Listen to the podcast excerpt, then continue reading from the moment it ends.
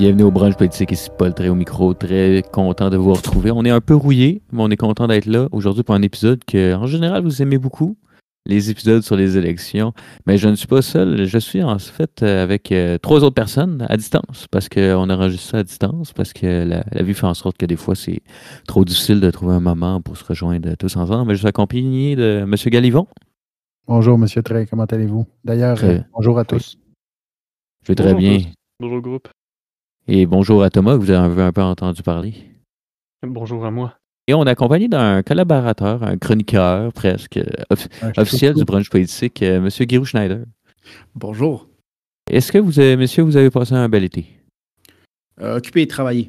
Puis là, en Ouais. plus, je, je fais un retour aux études, donc je suis au DESS, donc un diplôme en études supérieures spécialisées en droit et politique appliquée de l'État à l'Université de Sherbrooke. Wow. Ouais, donc. euh, Et vous, Yvon? Moi, je suis en pamoi- pamoison devant Monsieur Schneider, vu qu'il fait un DESS à l'Université de Sherbrooke. ça, ça fait beaucoup de S. Ben, Ouais, merci vous, beaucoup Thomas? encore pour l'invitation. Ah, écoute, on est vraiment content de, de faire. Et, euh, Mais avant de se lancer dans le gros sujet des, des- des élections, on va demander la question la plus importante du brunch politique, qui est la question déjeuner. Que les gens nous en parlent beaucoup. N'est-ce pas, Yvon? Toujours. Je reçois d'ailleurs des menaces de mort quand on ne le fait pas. C'est ça. Donc, euh, la première question aujourd'hui, c'est. euh, parce que là, vous- on a eu le temps. On a, eu- on a eu plus de temps sur l'été, puis là, on a eu le Mm. temps justement de- d'aller bruncher dans le restaurant à déjeuner. Puis, euh, dans un restaurant à déjeuner, là, vos œufs, vous les prenez comment? Thomas. Tournée, bien cool. J'ai eu un changement, un changement d'esprit, moi, cet été. J'ai j'ai maturé d'une façon que je m'attendais pas. Euh, avant, j'étais toujours sur les œufs bénédictines, et maintenant, je suis passé aux casseroles de légumes. Wow. Et vous, M. Yvon? Moi, j'ai pas maturé. Je te prends toujours mes yeux brouillés avec euh, mes petites toasts puis ma sriracha le matin. Donc euh, voilà. Schneider? Euh, miroir quand je suis en retard, brouillé quand je suis paresseux et euh, poché euh, quand c'est euh, dimanche brunch. C'est Oh. vrai, poché, c'est vrai ça. Ouais, j'ai j'ai trois, trois. C'est vraiment les trois. Je prends ça en note pour quand vous viendrez bruncher euh, chez moi. Dis-moi noté. Moi aussi, euh, quand, je prends des œufs, ça va être euh, tourné. Sinon, il y a toujours des fois des options. euh, un tofu, c'est vraiment pas désagréable. Quand restaurants à déjeuner, on- il y a l'option végétale justement pour remplacer ça. C'est toujours très apprécié. Mais monsieur, aujourd'hui, on est présent pour parler des, des élections québécoises. Et les élections provinciales qui, qui on le sait, sont, sont pas si serrées que ça, mais c'est quand même intéressant parce qu'il y a plusieurs belles luttes, en fait, pour ces élections-ci. Donc, on est vraiment content de vous en parler aujourd'hui. Et euh, comment on va faire? C'est comme à tous euh, les épisodes qu'on fait sur les élections, en fait, on fait un petit, un, tir au sort que M. Yvon euh, occupe. Donc, en gros, on- Yvon va tirer euh, un parti politique à la fois et on va les analyser euh, selon euh, chaque parti par tous les angles et euh, faire un peu euh, tous une analyse de tous les partis principaux. Et ensuite, on va euh, en finir avec des petites prédilections euh, pour les élections. Mais M. Yvon, vous pouvez y aller là, pour, euh, pour le premier parti de suite. Allons-y avec le parti de Madame Anglade. Oh, le Parti libéral du Québec. Donc, votez vrai. Votez, mon Dieu, que leur slogan, je Mais ne l'aime pas. des vrais problèmes, des vraies solutions. Oui. Des vrais enjeux. Des Des vrais, vrais enjeux. enjeux, des vraies solutions. Le- qui est, de loin, le pire slogan que j'avais pas entendu depuis vraiment très longtemps. mais, euh, mais oui, le Parti libéral. Avec, d'ailleurs, avant de premier détail, les pancartes du Parti Mm. libéral. Monsieur Schneider, vous avez une opinion là-dessus? Euh, on voit qu'il y a une perte en fait d'un peu de financement. C'est pas les meilleures pancartes. Euh, on parle euh, bon déjà dans la, un, dans la qualité en fait des pancartes, deux dans les couleurs. C'est assez sobre par contre. Donc c'est pas nécessairement qu'il y a des gros défauts en tant que tel. Je pense qu'il y a d'autres parties qui font encore pire. On y reviendra. Euh, Mhm. Mais je pense qu'on peut se, se le dire pour euh, cette année électorale que le slogan et les pancartes vont être oubliés. Et je pense que tout le monde voudra justement les oublier le plus vite possible. Mais moi, en fait, euh, je pense que les pancartes ont été du recyclage des dernières élections. Si je ne me trompe pas, ou du recyclage du moins des logos du Parti libéral fédéral. Bref, c'est mon avis. Et- Ah, c'est pas possible en plus. C'est vrai que ça ressemble beaucoup. Et euh, vraiment, c'est ça. On dirait qu'aux communications, ils ont comme euh, raté euh, à deux reprises au Parti libéral. Mais si on parle au niveau des idées, allons tout d'abord sur la chef, Mme Dominique Anglade, une ancienne de la coalition Avenir Québec, en fait presque dans les, premières à avoir suivi François Legault qui se présente. Vos, vos, avis sur Dominique Anglade depuis le début de la campagne?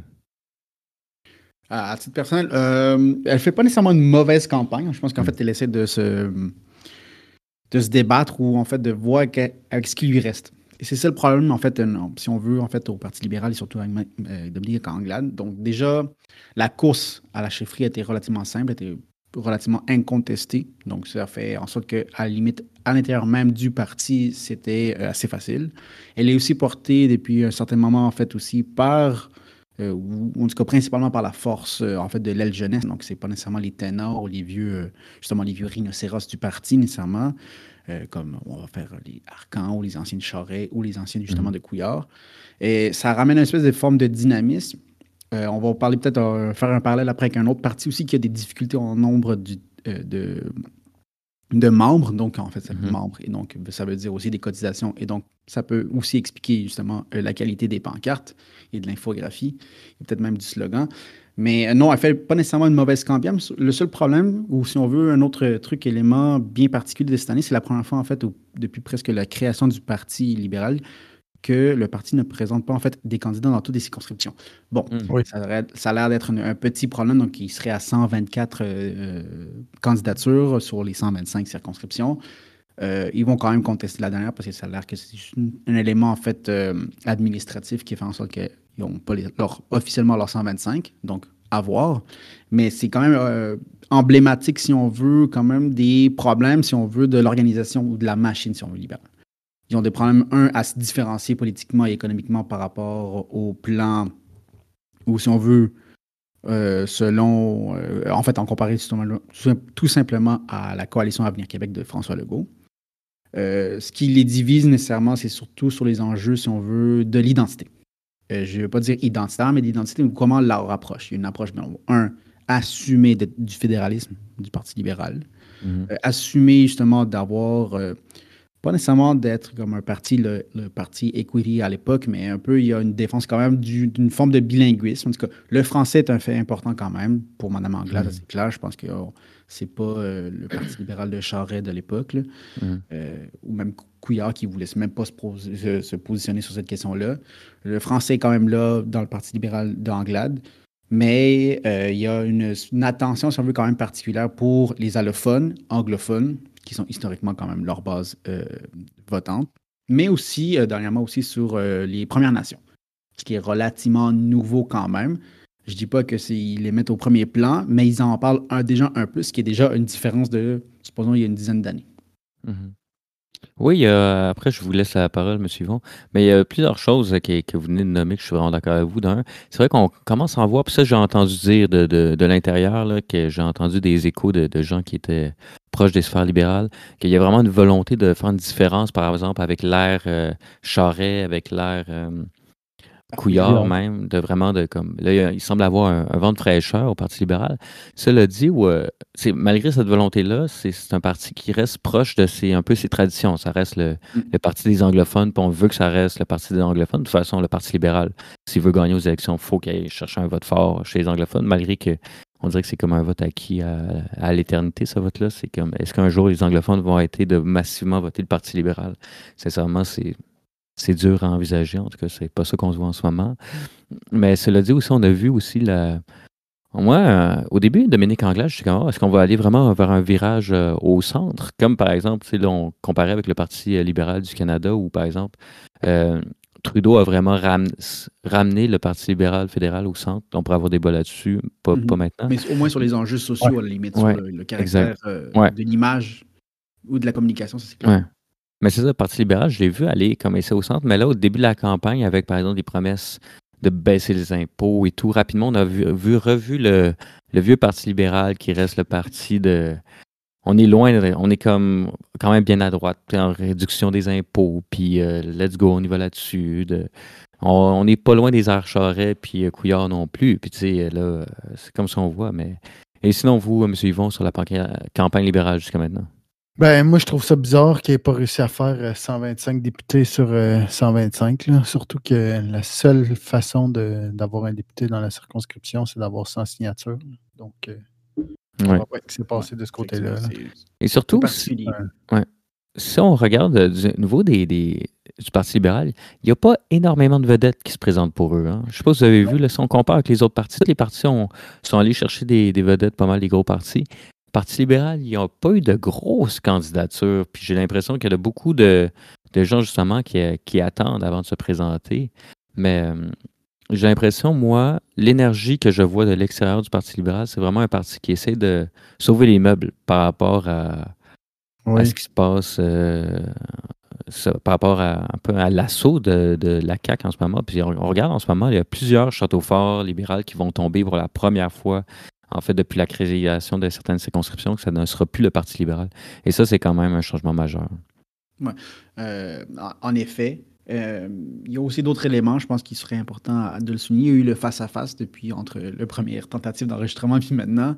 Euh, et dans ces espèces de joutes-là politiques que, je, que je trouve un peu médiocres pour le, le Mhm. débat public, là.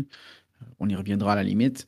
Mais euh, elle l'a pas non plus mal fait. Donc, elle a comme. C'est bien défendu dans les quelques phrases qu'elle a pu en glisser. Bon, il y a le- le- la structure même du du face-à-face qui était euh, peut-être euh, pas la meilleure non plus. En tout cas, l'objectif, c'était presque de ne pas faire de mauvaises de, en soi. Je dirais quand même mission accomplie sur ce point-là. Est-ce qu'elle a gagné des points? Non. Euh, la différence, ou si on veut, un des gros problèmes, si on veut, du Parti libéral, c'est un, effectivement, il y a l'aspect de survie du parti. Ceci dit, cette survie-là, euh, pour moi, elle n'est pas au même niveau de- d'urgence ou de crise comme le Parti québécois, qu'on en reparlera un peu plus tard. Euh, on l'a- tu l'avais mentionné, pas justement au premier enregistrement, euh, c'est c'est un parti aussi qui est capable de voir à long terme. De Mhm. voir euh, si c'est pas pour cette élection-ci, peut-être la prochaine. Et euh, parce qu'on revient justement, euh, mais ça, je, je- je reprends tes mots en fait, c'est moi qui, qui, qui les dis en ce moment, mais je reprends euh, ton interaction, ton intervention de la- du premier enregistrement, c'est que François Legault s'en va techniquement, ou en tout cas, ce qu'il avait laissé euh, planer, c'est que ce serait son deuxième slash dernier mandat à la coalition Avenir Québec. C'est vrai. Et que le Parti libéral, bon, déjà, Mme Anglais, elle a dit qu'elle va rester à peu importe les résultats du 3 octobre. Donc, euh, ça a été euh, dit, je pense, aujourd'hui ou hier soir, euh, si je ne m'abuse, euh, à travers les médias sociaux et euh, Internet, bref. Et euh, c'est ça. Donc, à la limite, oui, effectivement, c'est un de, bon, euh, sauver un peu les meubles pour faire en sorte de peut-être restructurer, parce que c'est, ça fait pas si longtemps non plus qu'il y une restructuration à l'interne, qu'il y a un changement de dynamique. Comme, tu l'as dit, il y a plus de grands ténors, effectivement, qui sont là, des candidats vedettes. Euh, candidats des vedettes qui, des, des fois, un peu dérangeants, comme M. Barrette, entre autres. Et euh, donc, on se satisfait en même temps de plus avoir ce genre de personnage-là euh, sulfureux, on va dire ça comme ça, pour être gentil. Et ben, il y a le projet justement à long terme, c'est de dire, bon, ben, ça marchera peut-être pas pour cette fois-ci. On revient, on se concentre sur nos bases, sur notre base électorale, on refait, refait du porte-à-porte à nouveau. Et on regarde, non pour cette élection du 3 octobre 2022, mais d'ici quatre ans. Et ça, ça va être justement en fait intéressant de voir comment le Parti libéral va, euh, va agir dans la nouvelle composition au lendemain du 3 octobre. De savoir s'ils sont, s'ils seront oui ou non l'opposition officielle. Ça, ça sera déjà un élément très important. Mais deux, de savoir aussi euh, comment ils vont être justement capables de rebondir. Et je c'est pas pour nécessairement dire que je suis politiquement de leur faveur ou de leur position, mais je pense qu'ils ont une très grande justement euh, capa- euh, capacité de rebondir dans des situations où ils sont l'air d'être euh, des faits. Et on l'a vu justement plus, depuis euh, presque même la création même de ce parti-là. là. Ouais. Hey, ça, moi, je dirais tout de suite au prochain parti parce que je sens que cette conversation-là va nourrir les autres. Parfait. Oui, bon. La PG officielle. Oh, Il y a un élément par contre, avant. Alors. Il y a un de ces éléments, par exemple, qui lui fait le plus mal aussi dans- depuis les quelques derniers jours, c'est le hum, manque de, de définition claire de comment, en fait, son plan, euh, le fameux projet éco, donc écologique et économique, euh, arrive, un, à se distinguer des autres partis, mais en même temps à euh, le matérialiser. Donc, euh, dès qu'il y a des journalistes qui commencent à faire des dire ben, combien vous allez chercher ce, ce manque à gagner en énergie, euh, à- mis à part l'enveloppe budgétaire de- qui est assez massif, là, je pense qu'on- on- des dizaines de milliards. Il y a d'autres parties aussi qui le font aussi. Euh, l'application est semble même nébuleuse, pas, non, pas seulement juste pour la chef, mais aussi pour les candidats sur le terrain. Et ça leur fait mal, justement. Ça leur fait un peu mal, effectivement. Mais, euh, mais en soi, pas nécessairement de faux pas en soi au Parti libéral de Anglade.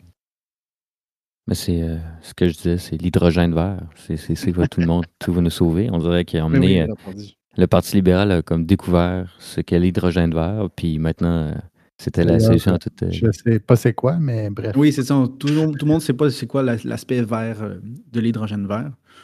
Ce qu'on peut on de, de, de- ce qu'on peut essayer de voir à travers ça, c'est que la production d'hydrogène est verte parce que c'est grâce à l'énergie de l'hydroélectricité. Euh, mais si on fait juste regarder, fait, un comparatif de l'énergie qu'il faut mettre pour justement créer l'hydrogène et l'énergie après euh, produite euh, à la fin, c'est négatif. Donc, c'est presque un. en tout cas, avec les technologies pour l'instant et comment la thermodynamique aussi marche, donc même la physique, est pas de son bord. Mais qu'est-ce qu'il y a de merveilleux, c'est que ça nous permet de pas nous remettre en question nos modes de vie. Bref, Non, absolument pas. Il faut continuer à produire. exactement, toujours plus. Continuez à faire votre lavage avec de l'eau sale. Et non, ou, ou de l'hydrogène vert. Hey, moi, je fais mon lavage avec l'eau froide. Bref, continuons, continuons. Bon, allons-y. François Legault. Oh, On Frank. commence avec le gros. OK. un gros morceau. Donc, euh, première chose, euh, avant d'aller sur, euh, sur euh, Papa Legault, euh, allons euh, sur, euh, sur les pancartes de, de la coalition Avenir Québec. Yvon, votre avis sur les pancartes?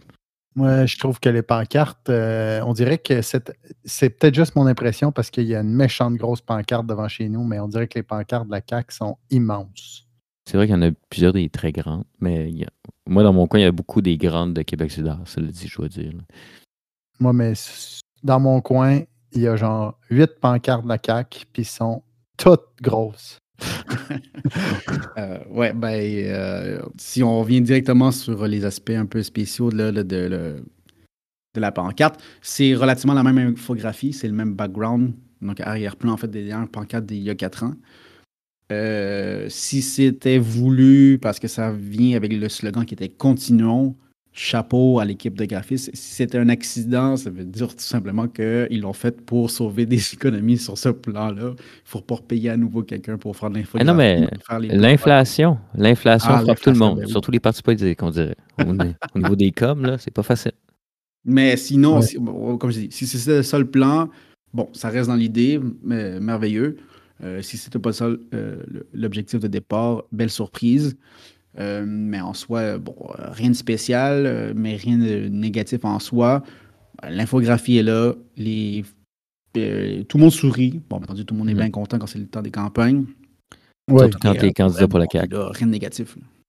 Ben, moi, j'ai quand même euh, entendu parler d'un petit sc- scandale qui s'est passé dans. À quel endroit? C'est À Montréal, bref. Euh, Madame Hélène Boudreau se serait présentée dans cette circonscription. Ah oui, non, il y euh, a encore des petits problèmes, effectivement. euh, tout- surtout les premières, les premières deux semaines là, des pancartes là, où il y a des faux, des mauvaises circonscriptions, les met à la mauvaise place. Euh, Non, c'était une blague parce que dans le fond, la fille de Lucam se présenterait pour la CAQ. là. Oh non. Ah, bon. Il y Wow. avait un Bon, gars mais- qui a fait une pancarte euh, très spécifique pour dire que la fille de Lucam se présentait pour la CAQ.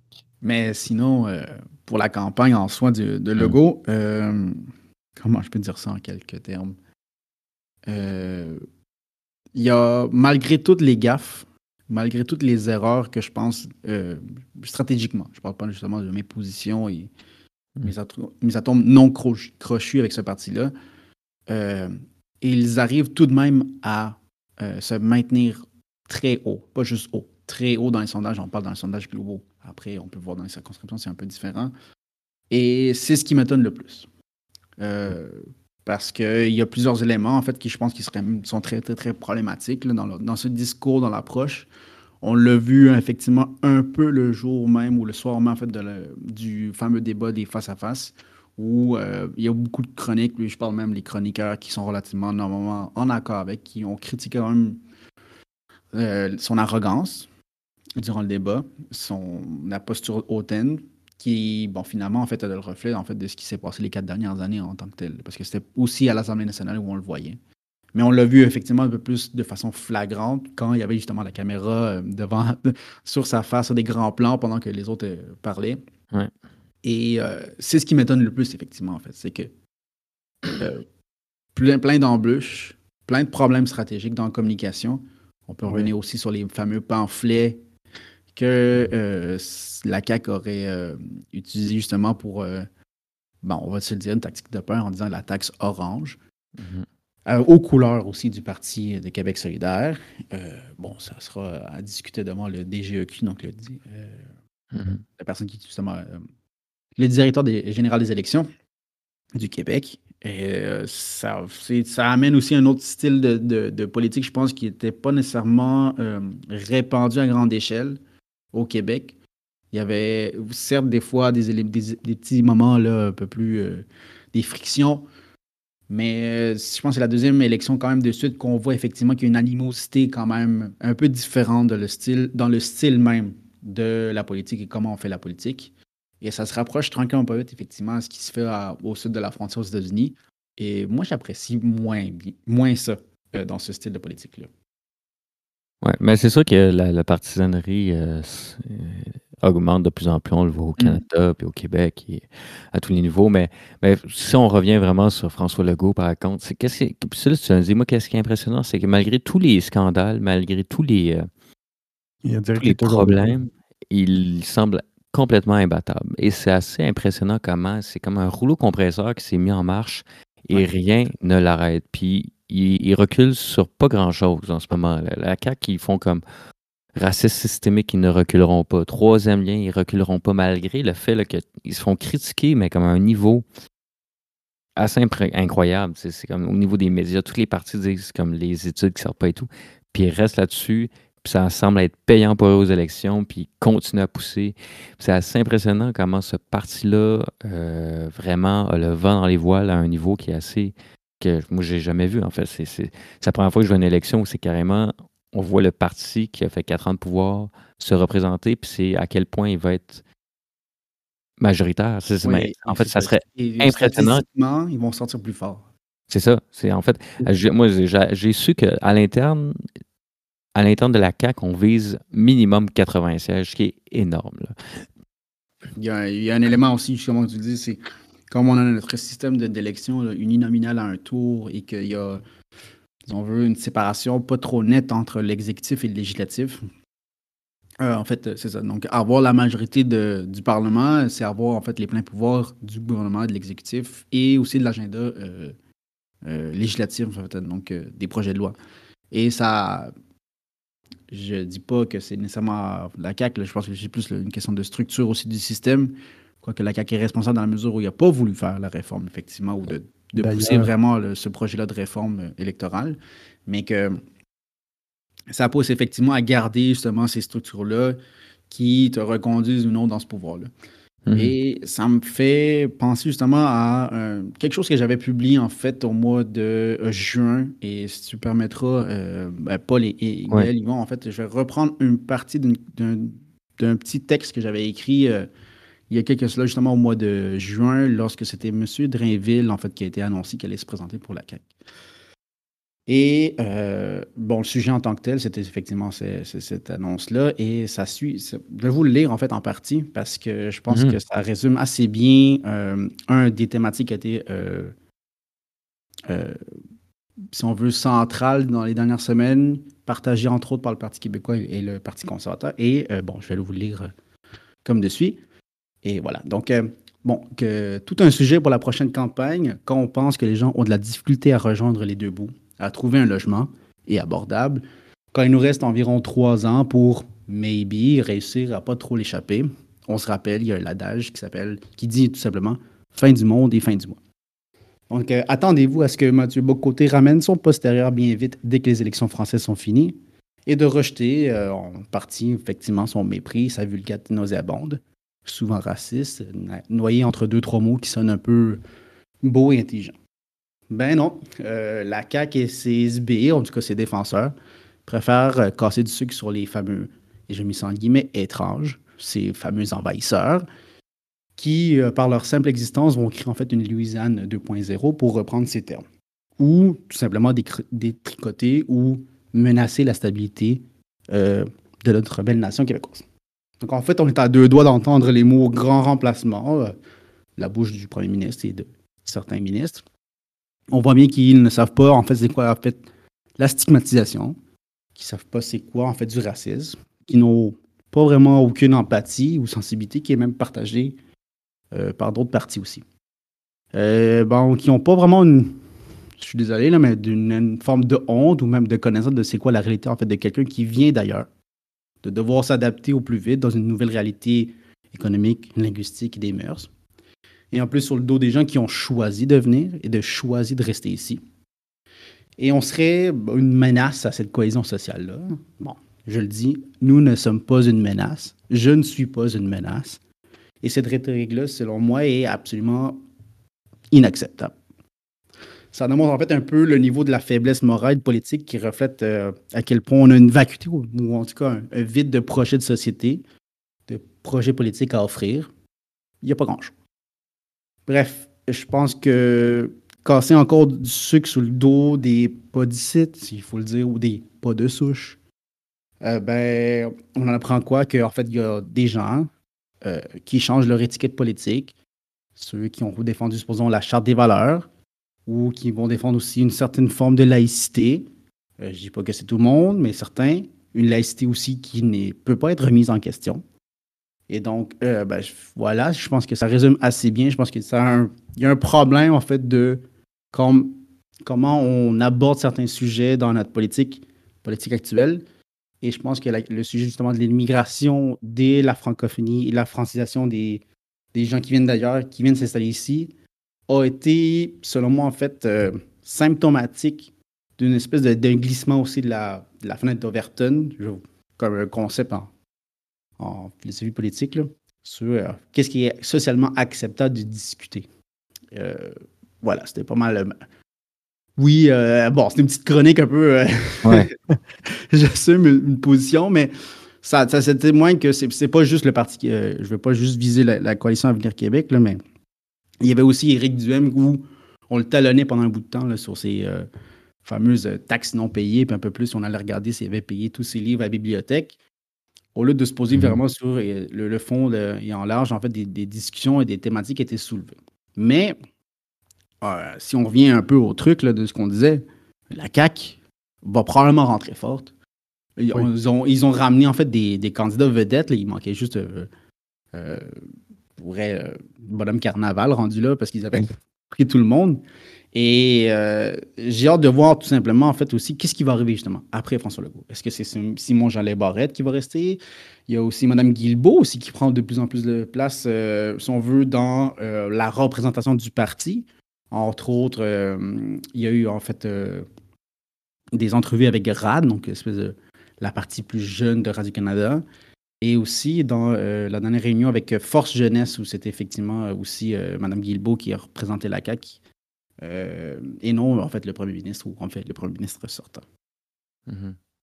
Mais c'est vrai que c'est intéressant, après qui va suivre, en fait, François Legault, c'est une idée qui est vraiment discutée, puis comme juste moi voir Bernard Drinville se représenter, selon moi, c'est cet homme-là, il se présente en, ayant espoir vraiment de, de revenir remplacer en fait François Legault comme étant chef de la coalition Venir Québec et enfin réaliser son rêve d'être premier ministre au Québec. Mais oui, effectivement, ça c'est fou. Une envie très probable. Ouais. Mais tu tu l'as dit, c'est, tu l'as un peu dit, c'est François Legault, malgré toutes les positions, malgré tous les scandales, semble avoir ben, un bénéficie un peu d'une gestion très, très euh, accepte socialement, que les gens vont.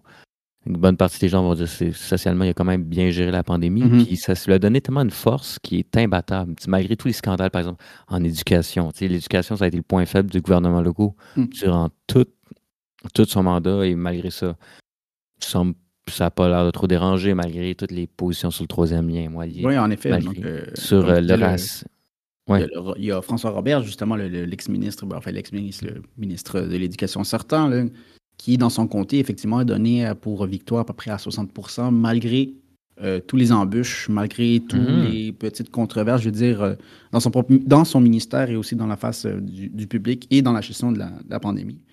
Mhm.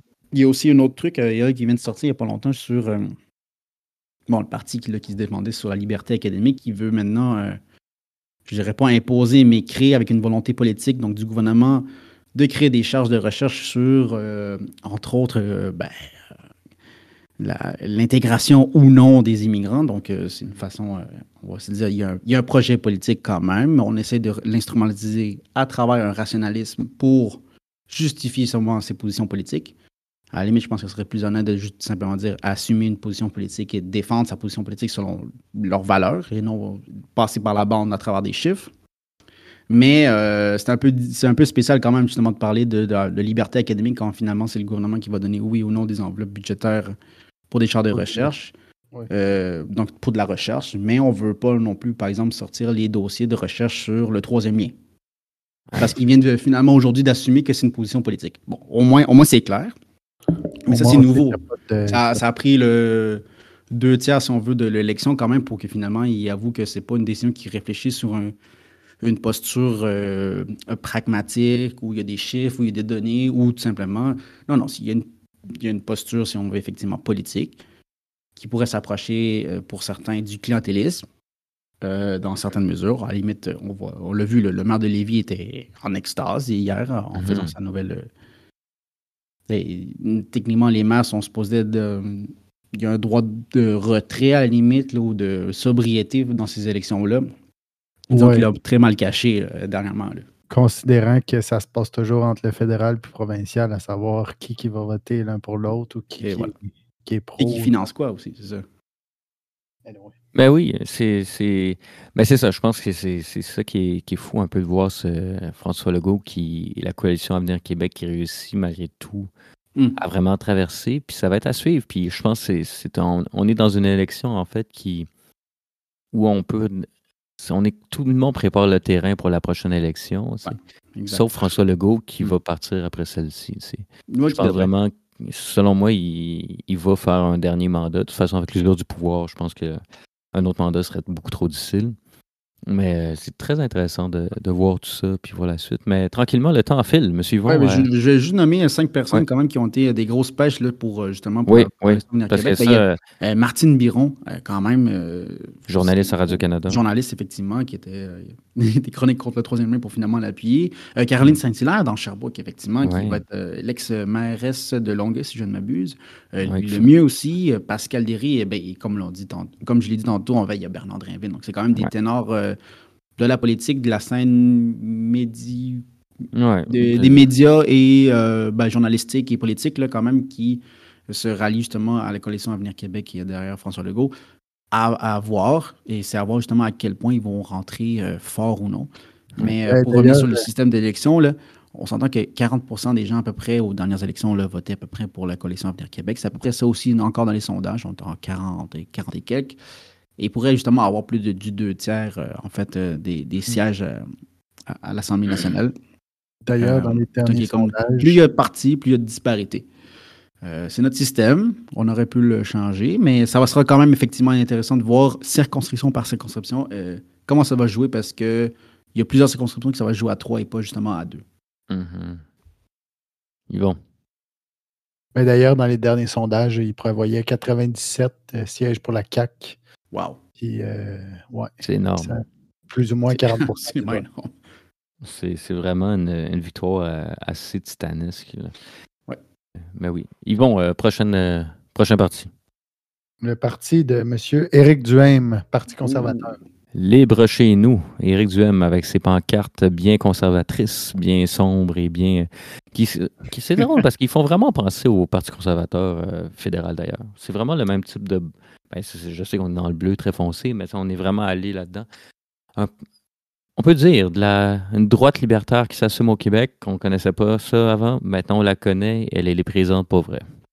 Oui, effectivement. Euh, bon, déjà, on, va- on- on le voit que. Bon, déjà, c'est la première fois qu'ils ont 125 députés, en tout cas 125 candidatures, ce qui est quand même quelque chose. C'est pas rien dans l'histoire justement de ce parti-là. Oui. Euh, c'est un parti qui est quand même centré, au, si on veut, il y a une renaissance à travers effectivement Éric Duhem, qui est quand même une figure euh, publique bien connue dans la scène euh, ouais, médiatique, surtout à droite, et encore plus effectivement dans la scène, euh, dans le si on veut, politique de, euh, de la droite conservatrice, droite libertarienne. Et justement, en fait, je vais faire référence à un épisode, ou un invité que vous avez eu, en fait, c'était Thomas Laberge, justement, qui avait fait, un- entre autres, une histoire, ou plutôt une forme d'historique ou généalogie, en fait, de, la pensée libertaire, libertarienne, pardon, euh, au Québec, euh, qui a un, livre, entre autres, euh, qui est sorti. Et euh, je pense qu'avec vous, c'était l'épisode 12, si je ne m'abuse en plus. Euh, pour vrai, c'était superbe comme, comme introduction, en plus, pour les gens qui ne savent pas nécessairement c'est quoi la pensée libertarienne. En gros, c'est l'individu avec le moins de contraintes possible. Donc, ça veut dire euh, par euh, directement, si on veut, que l'État doit se réduire sa place dans euh, les interactions entre individu et individu, comme si c'était des éléments en fait rationnels. Et euh, il y a une forme d'équité aussi, à la limite, entre ces- les acteurs.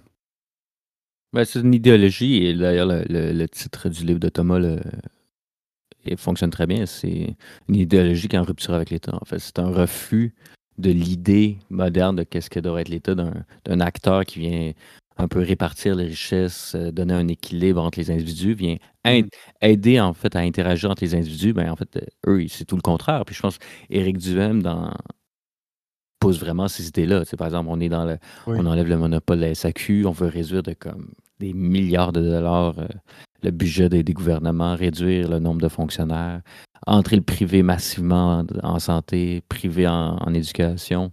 On refuse les grands projets de développement de transport en commun, par exemple au, tramway. Euh, on réduit de façon massive les impôts. Mais euh, malgré tout, il faut le donner à Éric Duhem, c'est toute une démonstration de force ces élections-ci. Quand même, il a, il a amené un parti qui était à 1% 2% à 12 13% et qui va peut-être faire son entrée à l'Assemblée nationale. Donc, d'ailleurs, ils vont. euh, Pouvez-vous me dire les, euh, les circonscriptions où Éric Duhem risque de rentrer? Voyez-vous ça devant vous? Là? Oui, ce sera pas bien long, je vais vous dire ça. Parce que je pense, euh, c'est. Ben lui, Éric Duhem se présente dans. Chauveau, effectivement, Chauveau. Dans Chauveau, donc il y a Et des fortes c'est- chances.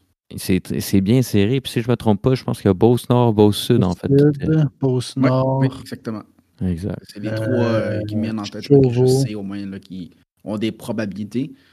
Mhm. Euh, il y a un autre élément, là, pendant que M. Yvon euh, cherche de façon spécifique. Euh, S'ils ne sont pas là, en fait, ce qui sera intéressant de voir, selon moi, sur le parti, c'est un, effectivement, est-ce qu'ils vont être capables de- d'élire plus, plus d'un député Euh, et à la limite, voir même un groupe parlementaire à la limite.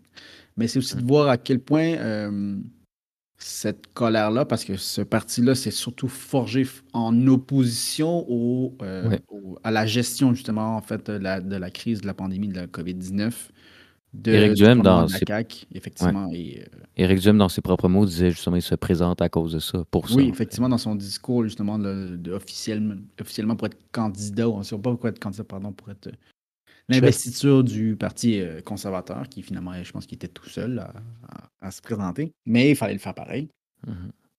Et voilà, donc ça va être, euh, ça, va- ça sera drôle, mais je- ce qui m'intéresse, c'est plus euh, moi, le, et peut-être même des gens, c'est de voir à quel point ils vont gruger ou non, justement, dans les votes de, euh, de la CAQ.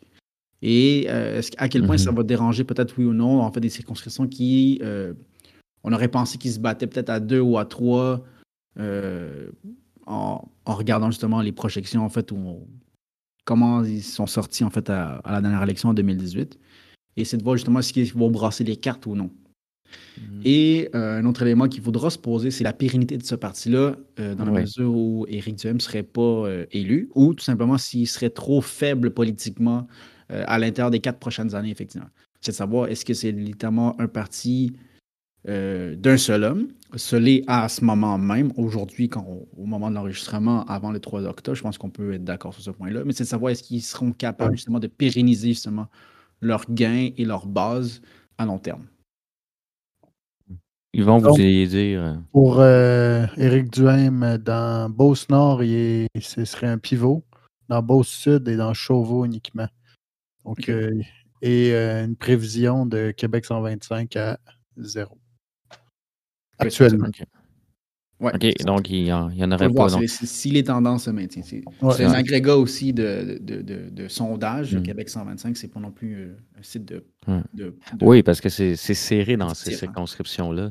Et, et c'est ça qui est intéressant aussi, c'est l'électorat d'Éric Duhem et on ne sait pas c'est qui exactement. Oui, on, on se doute que, par exemple, il va chercher chez la CAQ parce que la CAQ se place, la CAQ vient de l'ADQ, qui est l'ancien parti de droite au Québec, centre-droite.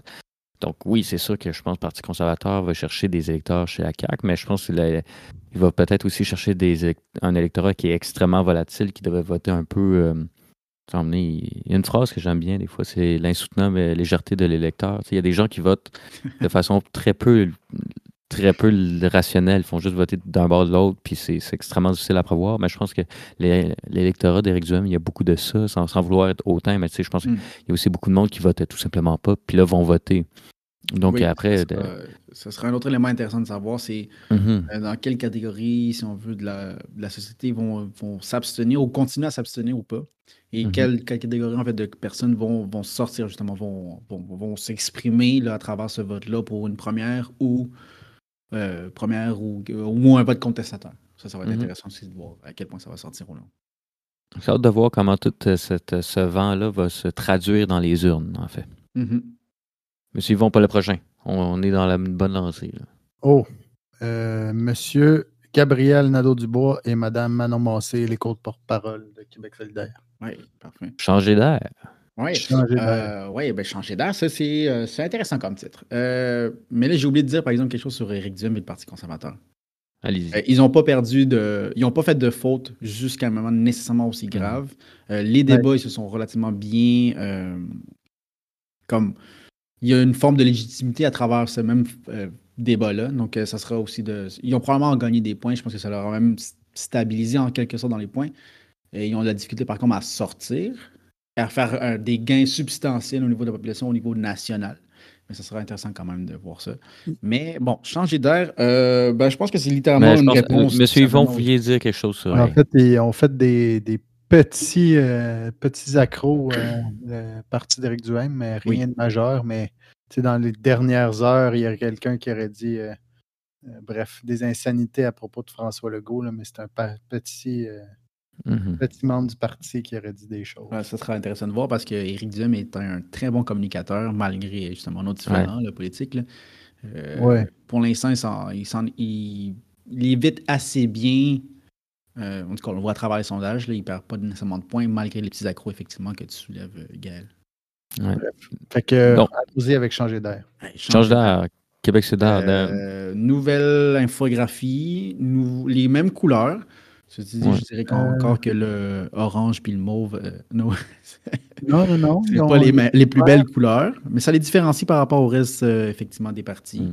Euh, on voit quand même un recentrage dans la communication. On n'est pas aussi Mm. flamboyant, je pense, que dans l'élection de 2018, avec euh, on voyait plusieurs visages, pas des vrais visages, mais des visages justement comme euh, dessinés, effectivement, qui veut, une position ou des politiques en tant que telles. C'est intéressant de voir que c'est les seuls aussi qui ont vraiment des pancartes avec euh, des politiques publiques, si on veut, ou en tout cas, Ouais. qui font écho à des politiques publiques comme justement, euh, bon, déjà la partie de la souveraineté, le transport. euh, Ça, pour que les gens nous suivent, c'est des pancartes où il y a juste, par exemple, il- écrit, par exemple, Réglons la crise du logement ou Ouais. ces pancartes-là, qui me font beaucoup penser, moi, personnellement, aux, aux pancartes de- du Parti québécois sous André Boisclair, où il n'y avait pas de, de photos, juste des, des- des mots, ce qui était, selon moi, vraiment pas une mauvaise idée, mais bre- bref, Très, oui. très bonne référence en plus, mais effectivement, je pense que ça résume assez bien.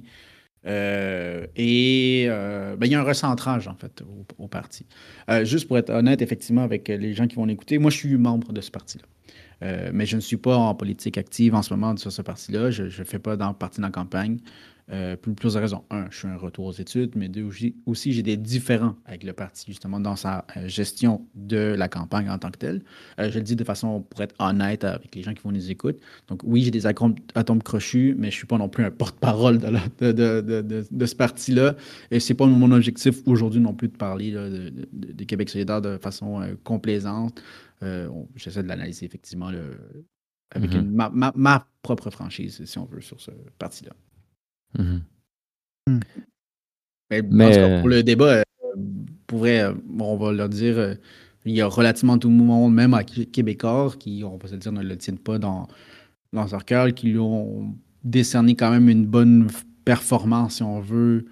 Oui, d'ailleurs, je, je veux prendre un, un deux minutes. Là. Je ne sais pas si les gens. Il y a eu le débat, en fait, à, à TVA, justement, le, le face-à-face. Puis, sincèrement, l'analyse après débat, l'analyse des, des analystes de TVA qui étaient toutes. bon, en fait, le- la moitié au moins étaient des gens vraiment assumés, quand même bien à droite.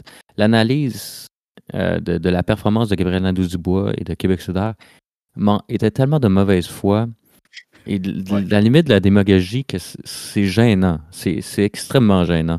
Je- sincèrement, ça faisait longtemps que j'avais pas écouté TVA ou Journal. ou- ou- C'est ça. Ou ouais, LCN TVA, ouais. Mais, mais sincèrement, c'était d'une médiocrité assez incroyable et c'est inquiétant.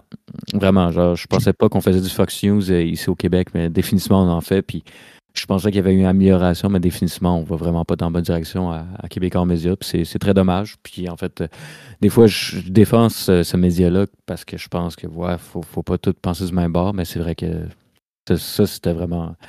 Faut pas tout penser du même bord, mon cher Paul. Non, non, oui, non. mais, cette analyse-là, c'est pas une question de- de- d'être de, gauche ou de droite. Là. Ça, c'est de la pourriture, ça reste de la pourriture. là. Ça, c'était juste mauvais.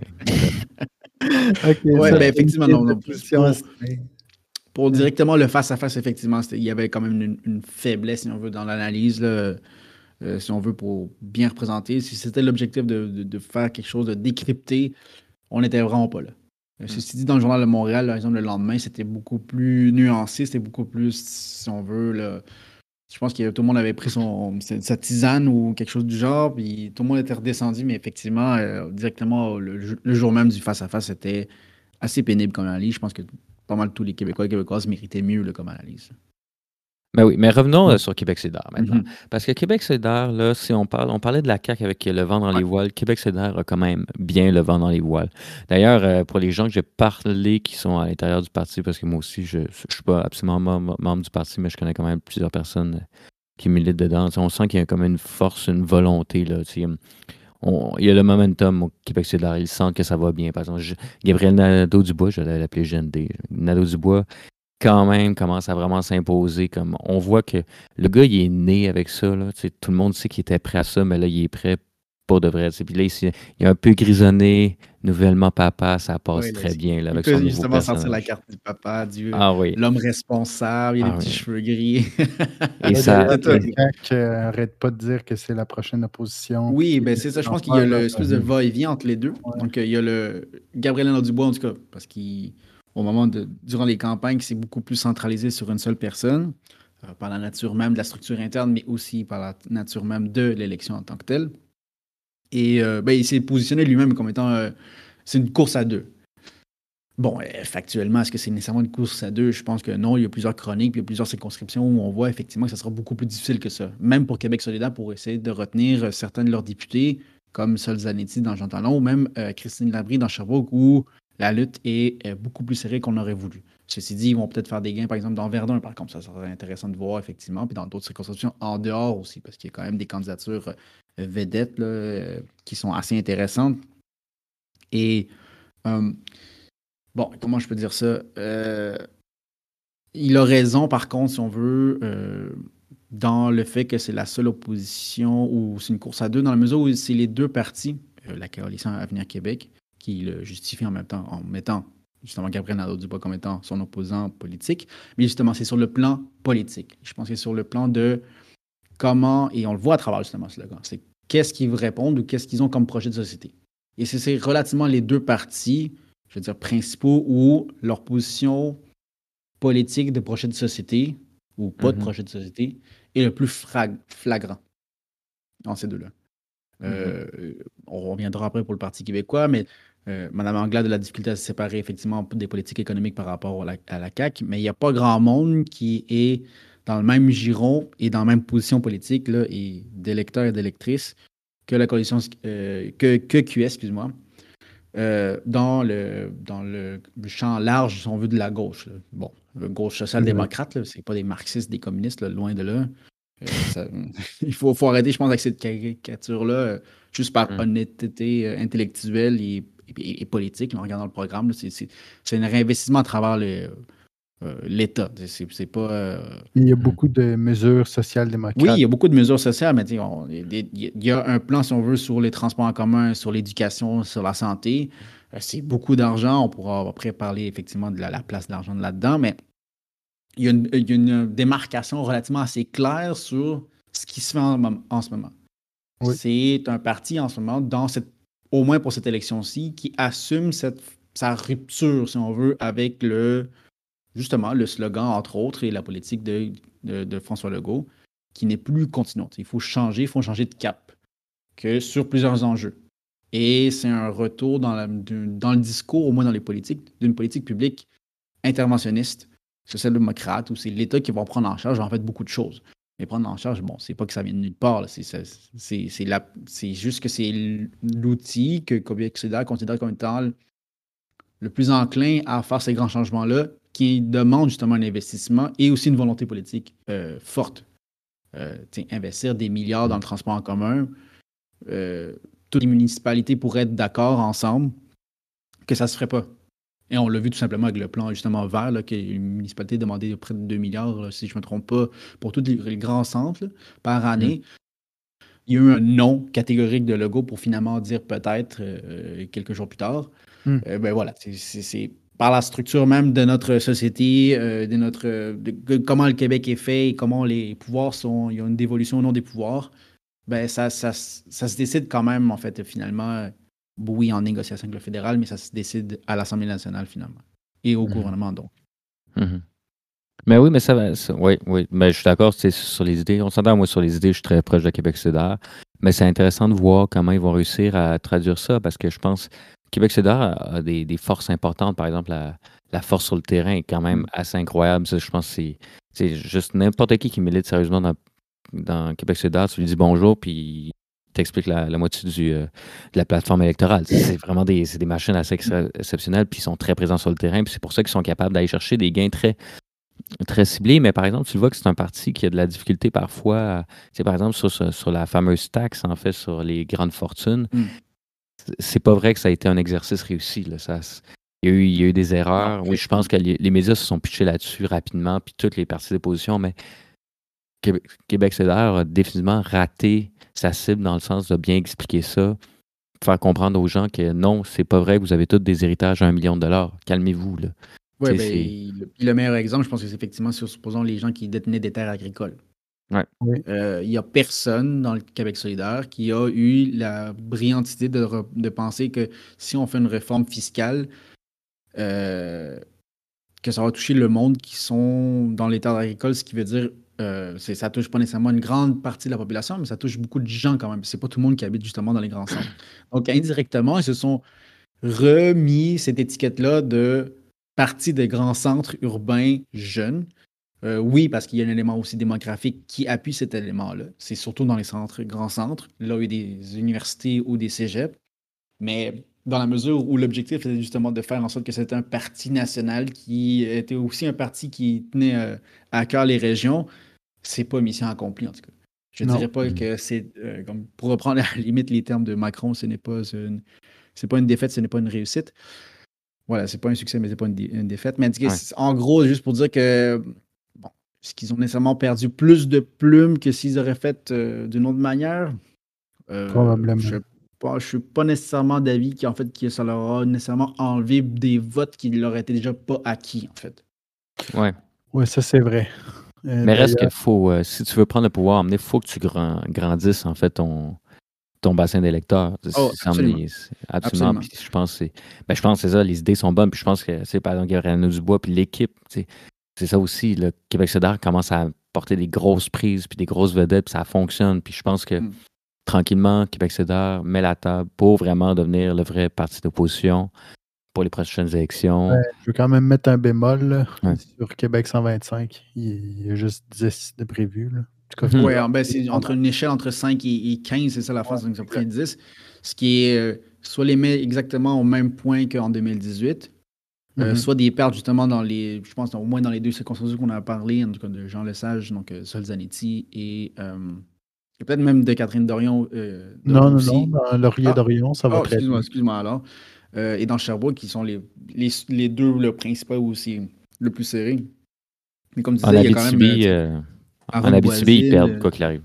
Ouais, Aaron Boisil vraiment- du- de la BCE, Caroline Cac, Myriam Lapointe-Gagnon, Mélissa Généreux, qui est aussi une doc- euh, docteur, excusez-moi, Mélissa Généreux, euh, Guillaume Clich-Rivard, qui est un, un professeur aussi, entre autres, oui, une charge de cours à la à l'UQAM, dans l'ESG, qui est avocat sur la question de l'immigration, Maïté Labrec euh, ça, c'est vraiment une, immense pointure aussi. Et Ale- Alejandra Sa- euh, Saga Mendes, qui est, euh, qui est en train effectivement de brouiller les cartes dans les projections, en fait, dans la circonscription de Bernin, si je m'abuse. Mais ça, c'est un parti qu'on voit que là, c'est c'est tranquillement, c'est les grosses pointures se joignent, puis ça, ça commence à bouger. Puis j'ai hâte de voir comment ça va évoluer. Oui, certes, euh, j'ai l'air peut-être dur avec Québec solidaire, mais on est dur avec ceux qu'on aime.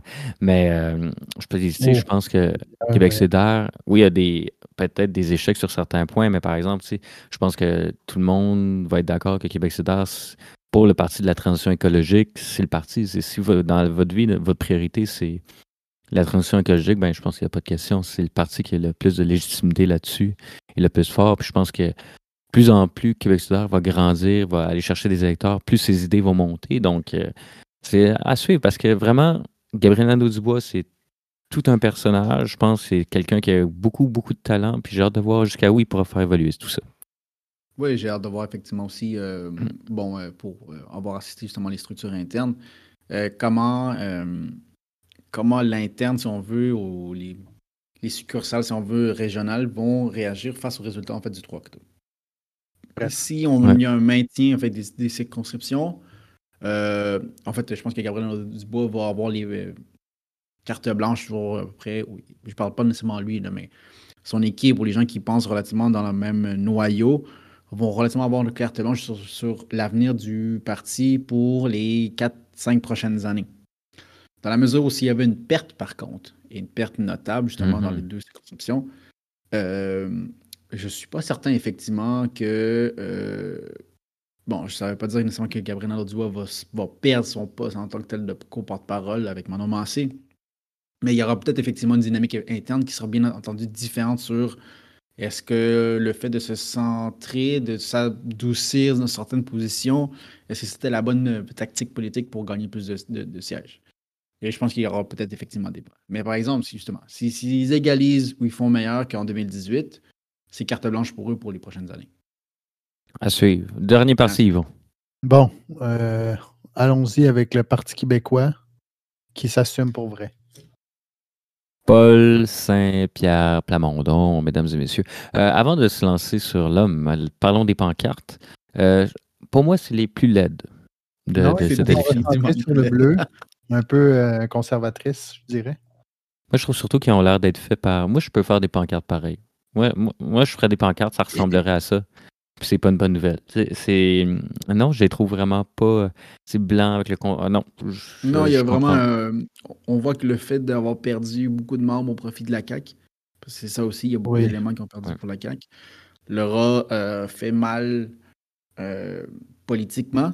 On reviendra après sur euh, comment Paul PSPP, là, pour le résumer, arrive à se débattre et à sortir du lot politique ou pas, mais aussi tout simplement dans les finances. Et ça le voit effectivement dans le pancarte, mais aussi dans les publicités. Euh, pas nécessairement la publicité à la télé, il y en a, je pense qu'il y en a une qui tourne en, relativement en rond, mais même à- il n'y a pas vraiment de publicité à la radio. Il n'y a pas beaucoup de publicité sur les réseaux sociaux, à la limite, euh, même bon, c'est un peu plus contrôlé, c'est différent de la DGQ, pas une main mise sur ça. Mais euh, c'est très difficile pour eux en, fait, en ce moment de sortir et ça, ça se voit. 2018 Ouais. a fait vraiment mal, mais je pense que ça fait longtemps en fait que le PQ a mal en fait. Moi je dirais depuis bon, on sera pas nécessairement d'accord moi et puis Paul, mais moi je dis depuis Lucien Bouchard, ça va très, ça va de, de- de mal en pis en fait. Oui, mais le, fait mais que. tranquillement, je dis pas que c'est une descente là, aux enfers directement à- le lendemain de Lucien Bouchard, mais je parle de, après 95, après la bonne gouvernance, je pense, et le fait d'avoir mis de côté de façon officielle pendant si longtemps en fait la question nationale, les questions de référendaire au profit justement de la bonne gouvernance, ça leur a fait très mal en fait. Parce que ça a remis en question tout simplement leur, euh, leur sujet même de leur création en tant que telle, de leur fondement même, parce que ce parti-là était une partie aussi, c'est une coalition, c'est une fusion de plusieurs mouvements, de plusieurs partis, de plusieurs groupes qui euh, avaient le même intérêt, fait, c'est faire en sorte que le Québec soit indépendant. Et quand la, ta raison d'être, ta propre création est mise de côté pendant plus de 30 ans, et euh, bon là, ils, essaient de revenir justement sur ces fondements-là. Euh, on va se le dire, Paul Saint-Pierre a, je ne dis pas s'il a réussi, mais au moins remis de l'avant presque dans tous ses discours, presque dans toutes les phrases d'intervention qu'il peut faire, la question de l'indépendance. Des fois, le lien est direct, des fois, le lien est indirect, des fois, le lien ne devrait pas se faire parce que ça n'a pas rapport, mais c'est pas grave, il fait pareil. Ça plaît à sa base, ça plaît à sa base qui est surtout euh, du côté de l'aile jeunesse, qui est vraiment en fait le, moteur en ce moment du Parti québécois. Mm. Euh, mais euh, ça, ça, reste effectivement le parti avec la plus grande aile jeunesse aussi, encore à ce jour, malgré effectivement la fonte du nombre de membres dans, ce parti-là. Et, pour faire un parallèle effectivement avec le Parti libéral du Québec, leur position, même en faiblesse, est absolument différente. Euh, le Parti libéral, c'est un recul, c'est, je dirais même presque momentané, peut-être pendant 5 ou 10 ans, à la limite, 5, je veux dire 4, 8, 8 ans, donc deux cycles politiques. Mais euh, le Parti québécois, par exemple, sa, sa raison d'être est beaucoup plus fragilisée.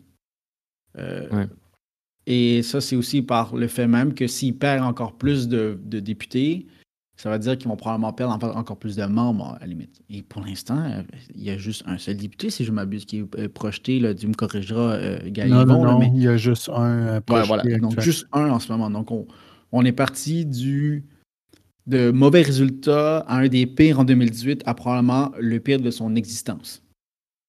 Oui, qui est dans Matan Matapédia d'ailleurs. Et voilà. Pascal si je ne m'abuse. Ouais, Ben oui, le Parti québécois, puis ici, on parlait de, de partis qui faisaient le, plein de, célébrités, mais le Parti québécois, c'est le contraire, il les a toutes perdues. En fait, tous les, ténors du Parti québécois sont partis. Puis ben, il y a Pierre Nantel qui reste, mais tu sais, ça reste. Euh, mais c'est pas les. Euh, c'est pas les Véronique Yvon, c'est pas les, euh, les Goudreau, mais. mais c'est ça, c'est un parti qui, qui malheureusement a perdu sa, raison d'être. Puis là, il y a comme Paul Saint-Pierre Plamondon qui essaie de la ramener. Hmm. Mais on sent que ça ne fonctionne pas. Paul Saint-Pierre Plamondon, PSPP, qui est un. Moi, je trouve que c'est un homme qui, est intelligent, qui des fois a vraiment des, bons esprits, des, bonnes interventions, mais réussit à faire des interventions qui, des fois, n'ont pas de bon sens et qui sont gênantes et qui. Tu sais, au dernier débat, l'intervention avec Gabriel Nadeau-Dubois sur le, le livre de Vallière était d'une d'un ridicule ah, et c'était gênant. C'est à quel moi de, de, de, revenir en fait un épouvantail du wokisme. Oui, c'est pas nécessairement en fait euh, ça élève pas le débat pour personne. Non, c'est ça. Pour, pour un gars qui arrête pas de dire qu'il veut élever le débat, puis c'est vrai que des fois, il réussit à le lever. Là, il vient de le prendre, puis il vient de le mettre six pieds sous terre. C'est assez impressionnant comment, justement, ce genre de bourde-là, de petites attaques vraiment euh, sournoises et, et désagréables, qui mm. font vraiment de la petite politique, il en fait souvent, puis moi, ça, ça m'agace énormément sur l'homme parce que je trouve l'homme est, est, pas si pire. Et euh, moi, ce que j'ai dit, c'est de l'intérieur, justement, l'aide jeunesse est très derrière PSPP. Les gens y croient vraiment, mais. Mm. Mais, c'est ça. c'est... il y a aussi un élément qui lui a fait mal indirectement, c'est le fait qu'il n'a pas été euh, présent, si on veut, il n'était pas à l'Assemblée nationale. Et donc, pour la couverture médiatique, avant même la campagne, je parle, là, donc les quatre dernières années, euh, ça les a pas aidés à justement se faire une place et à se différencier et à. Bon, déjà à l'opposition, ça va être difficile. Bon, après, il y a eu les deux ans en plus de la pandémie. Donc, ça a fait mal à tout le monde, sauf peut-être la CAQ, qui avait une conférence à tous les jours. Donc, c'était indirectement.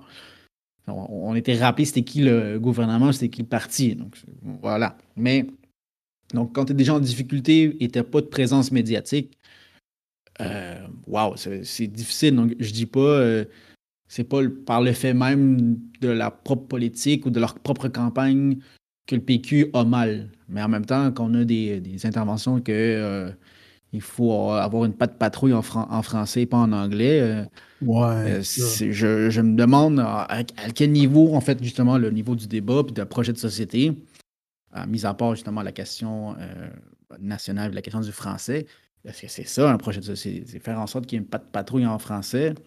Ben, moi, je te dirais que pas de patrouille, c'est très important à ma vie. Donc, euh, Oui, oui, pour, pour ce fait, c'est de la bonne, c'est de la bonne, comment on dirait ça en, politique américaine, de la propaganda.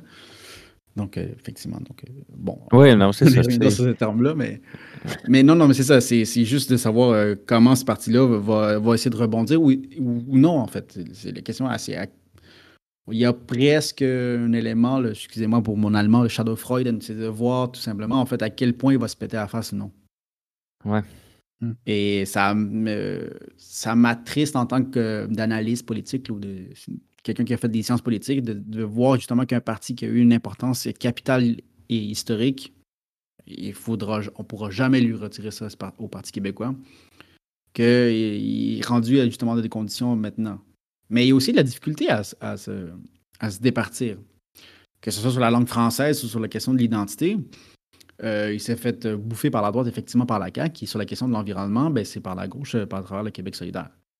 Et mhm. effectivement, le Parti québécois est pris un peu entre ces deux chaises-là, essayer de départager, essayer de réconcilier ces deux positions-là qui, à première vue, n'ont pas nécessairement, sont pas nécessairement compatibles. ce qui les rattache, c'est simplement c'est que pour, avoir, pour que ce soit meilleur à l'environnement ou à, ou à ou à francophonie, c'est à travers tout simplement la, la question de l'indépendance. Sauf que c'est pas le, sujet de l'heure parce qu'on le voit à travers sondage après sondage. Pas parce que la question n'est pas importante, c'est juste pas la question que les gens se préoccupent mhm. dans la mesure où il y a une crise climatique, une mesure où une, une, hyperinflation qui, qui, qui, qui, est là en ce moment. Puis en plus, il y a QS qui prend un peu, en tout cas, selon mon avis. Oui, oui, il y a quand même la question, effectivement, qu'il y a quand même officiellement, effectivement, QS a des, euh, des prétentions souverainistes, effectivement. À l'intérieur, c'est un peu différent, mais sauf qu'à l'intérieur, c'est normal qu'il y ait des différences entre les membres. Mais c'est la position officielle du parti, c'est la euh, c'est dans les statuts et règlements aussi du parti. Et euh, oui, QS, effectivement, ne le sort pas souvent, aussi souvent qu'il devrait le faire s'il est effectivement à 100% effectif ou engagé dans la question de, de la souveraineté. Ils l'ont quand même présenté à leur présentation comme quoi qu'ils voudraient faire un, un peu comme au Chili. oui, une constituante, effectivement. Mais c'est toujours, c'est une des critiques, puis je, je, la comprends, c'est ça sort souvent, effectivement, quand c'est le moment des élections. Oui, ça c'est sûr. Ou, euh, en pré-campagne. Entre-temps, euh, on l'entend, mais pas aussi souvent, effectivement, qu'on pourrait s'attendre pour quelqu'un qui est un fervent souverainiste ou qui croit justement à la question de souverainisme. Oui, mais ça, je suis d'accord, mais puis, bon, pas juste pour régler le Québec c'est c'est simplement, je, je peine à croire qu'on peut réellement penser pouvoir faire un projet de gauche au Québec sans, sans, être indépendant. Faire un projet de gauche en restant dans le Canada, ben, je vous dis bonne chance. Mais bon, euh, ça, c'est un autre sujet, on pourra en parler pendant très longtemps. Mais euh, c'est pour revenir sur le Parti québécois, oui, c'est un parti qui, malheureusement, on dirait que c'est trop tard, là, essayer de recentrer l'essence du Parti québécois vers les indépendantistes. On le sent durant cette campagne, de, on essaie de ramener les indépendantistes, mais j'ai l'impression qu'on est un peu en train de mourir debout dans ce parti-là. Et comme tu l'as dit, de mourir à genoux. Ouais. Puis c'est comme ça que je le vois beaucoup. Tu sais, c'est.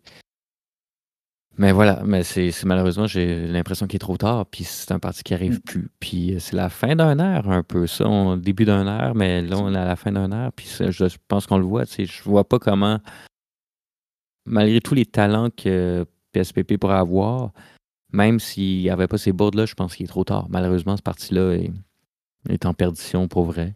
Oui, ben c'est ça, c'est un, je veux dire, un espèce de recentrage un peu différent, effectivement, de la politique québécoise, là, qui est sur, où le, surtout dans les années, je veux dire, 60, 66, 80, où la question, effectivement, nationale, ou la question référendaire, à la limite, de façon plus globale, euh, camouflait, faisait de l'ombre sur la question, effectivement, euh, gauche-droite, sur les ailes mmh. politiques, sur les ailes sociales, sur les ailes économiques. Et là, dans la mesure où effectivement ce discours-là de la, souveraineté ou, du fédéralisme a pris du recul, et d'autres, certains partis ont assumé le fait que le statu quo était le statu quo, justement, ben, il y a les questions justement sociales puis les questions de différenciation entre gauche et la droite qui s'en ressort plus. C'est tout à leur image ou c'est tout à c'est avec fierté effectivement que le PQ essaie de remettre ça sur le coup du jour. Euh, ceci dit, moi je suis pas mal certain que PSPP euh, va rester, par exemple, euh, chef du Parti québécois, mm. malgré les résultats qui seraient peut-être négatifs effectivement pour le Parti québécois après le 3 octobre. Mais ça va être à suivre. Mais ça va être à suivre parce que le Parti québécois a un immense talent de s'entre-déchirer à un niveau assez incroyable à l'intérieur. Donc, il ne faut jamais sous-estimer. Il faut jamais sous-estimer cette capacité-là de s'auto-saboter euh, au maximum. Au maximum, je dis bien. Mais euh, maintenant qu'on a, maintenant qu'on a analysé un peu, euh, voulez-vous rajouter quelque chose, Yvon? Ça sent la fusion avec un autre parti. Bref, en tout cas. Je, je Oh, sais pas. Je, je sais pas si l'autre partie va vouloir les. J'ai Oh, l'impression oh, que ben, là-dessus, il est trop tard. Mais. euh, je dis pas, je dis pas lequel, mais. ah oui, Ah, peut-être. Oui, Ah, oui, c'est à suivre, c'est vrai. Une bonne question. Puis d'ailleurs, là, on a fait le tour de tous les partis. Puis maintenant, on sera dans, dans le jeu le plus amusant de la soirée, le- les prédictions. Et moi, je vais, moi, je vais, je vais aller en premier. Après, Mhm. laisse y aller, messieurs. Allez-y. Je dis 85 députés la CAQ, Oh. 25 députés Parti libéral, 14 QS, 1 PQ. Allez-y. Monsieur Schneider. Euh, bon, je vais y aller avec euh, un du Parti conservateur. Je pense qu'effectivement, Éric Duhem a des chances. Un pour le Parti québécois. Euh, Je vais aller conservateur, euh, non comme parti, mais comme dans les chiffres. Donc, euh, je vais y aller avec euh, 11, en fait, pour Québec solidaire. Pour moi, il va perdre probablement 2 et en gagner 3, mais ça, c'est autre chose. Donc, en fait, un gain net de plus 1. Euh, je dirais avec 90, ouais, 90 pour la coalition Avenir Québec et le reste, effectivement. Donc, on est dans les un peu plus, un score un peu plus euh, limité, effectivement, pour le Parti libéral euh, qui va reprendre les miettes. 22. Voilà, 22, merci. Moi, je dirais euh, un gros euh, zéro pour le Parti québécois. Mais Non. Euh, non, probablement un euh, dans Matan Matapédia avec euh, M. Berbé. Mais Parti conservateur, un également.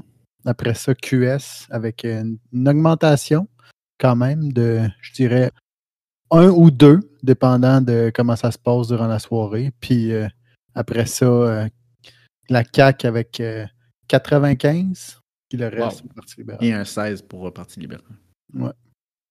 Mais oui, mais ça, en fait, le, le- c'est ça. Pour ça que je dis, c'est une belle campagne. Suivez cette soirée électorale-là parce qu'il y a des belles luttes. Et j'ai l'impression que cette campagne-là va ouvrir la porte vers une campagne électorale qui va être sacrément excitante dans trois, dans quatre ans. Donc, euh, écoutez ça. Puis, euh, j'espère que vous avez eu du fun, les gars. Ben, Mais moi, oui, il y a le débat, effectivement, aussi euh, organisé par Radio-Canada euh, le jeudi. Euh, dernière ligne droite. Écoutez le débat, écoutez la soirée électorale, allez voter.